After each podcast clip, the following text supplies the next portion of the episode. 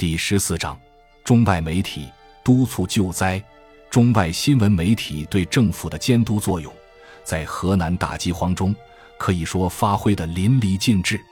目前有关河南大饥荒的史料大多来自当时的新闻，这是无需多说的。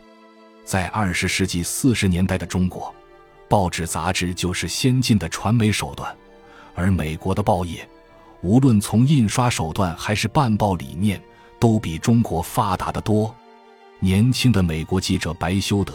凭着他的正直和勇气，也凭着美国的国际地位，在一九四二年河南大饥荒中。为河南人民所做的一切，已远远超越了一个记者所能做到的。用力挽狂澜来形容他的贡献都不为过分。而重庆《大公报》作为国内最有影响的国统区报纸，冲破新闻封锁，知其不可为而为之，以壮士断腕般的停刊事件，造成了社会的轰动效应，从而引起社会对玉灾的广泛关注，也是可歌可泣的。南阳《前锋报》作为河南本土的民营报纸，地势较低，虽然产生不了美国《时代周刊》《大公报》那样巨大的社会影响，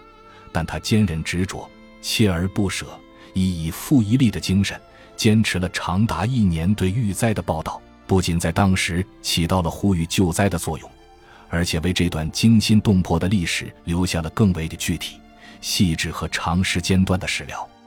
中外新闻记者在河南大饥荒中所做的一切，在新闻史上写下了光荣的一页。